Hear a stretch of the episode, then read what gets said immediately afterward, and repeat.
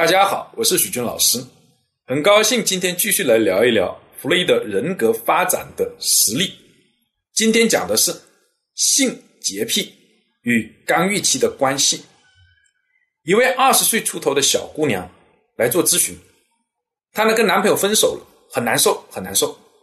分手的原因是性关系的不和谐，她总觉得男朋友很脏，尤其是性器官很脏。所以呢，要么不愿意发生，要么是发生的过程当中很难受，被迫终止；要么是发生了以后反复的清洗。两人经常因为这个问题发生剧烈的争吵，最后分手。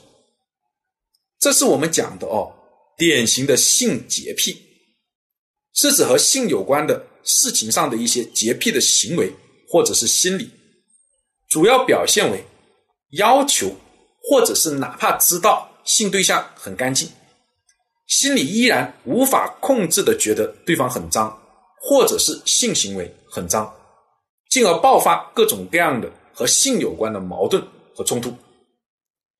那这个性洁癖的问题怎么来的呢？有很多的原因，其中主要的原因跟刚预期固结有关系。如果听过之前讲的这个人格发展的内容，就知道刚预期。孩子一岁半到三岁这样一个年龄段，主要是通过控制大小便产生的快感来驱动人格的发展，满足不足或者是过度的满足都会出问题。这个小姑娘就是个典型。后来呢，自由联想，她就回忆起来，她的父母也有洁癖。她出生了以后哦，父母呢都不太愿意带她去大小便，因为觉得脏。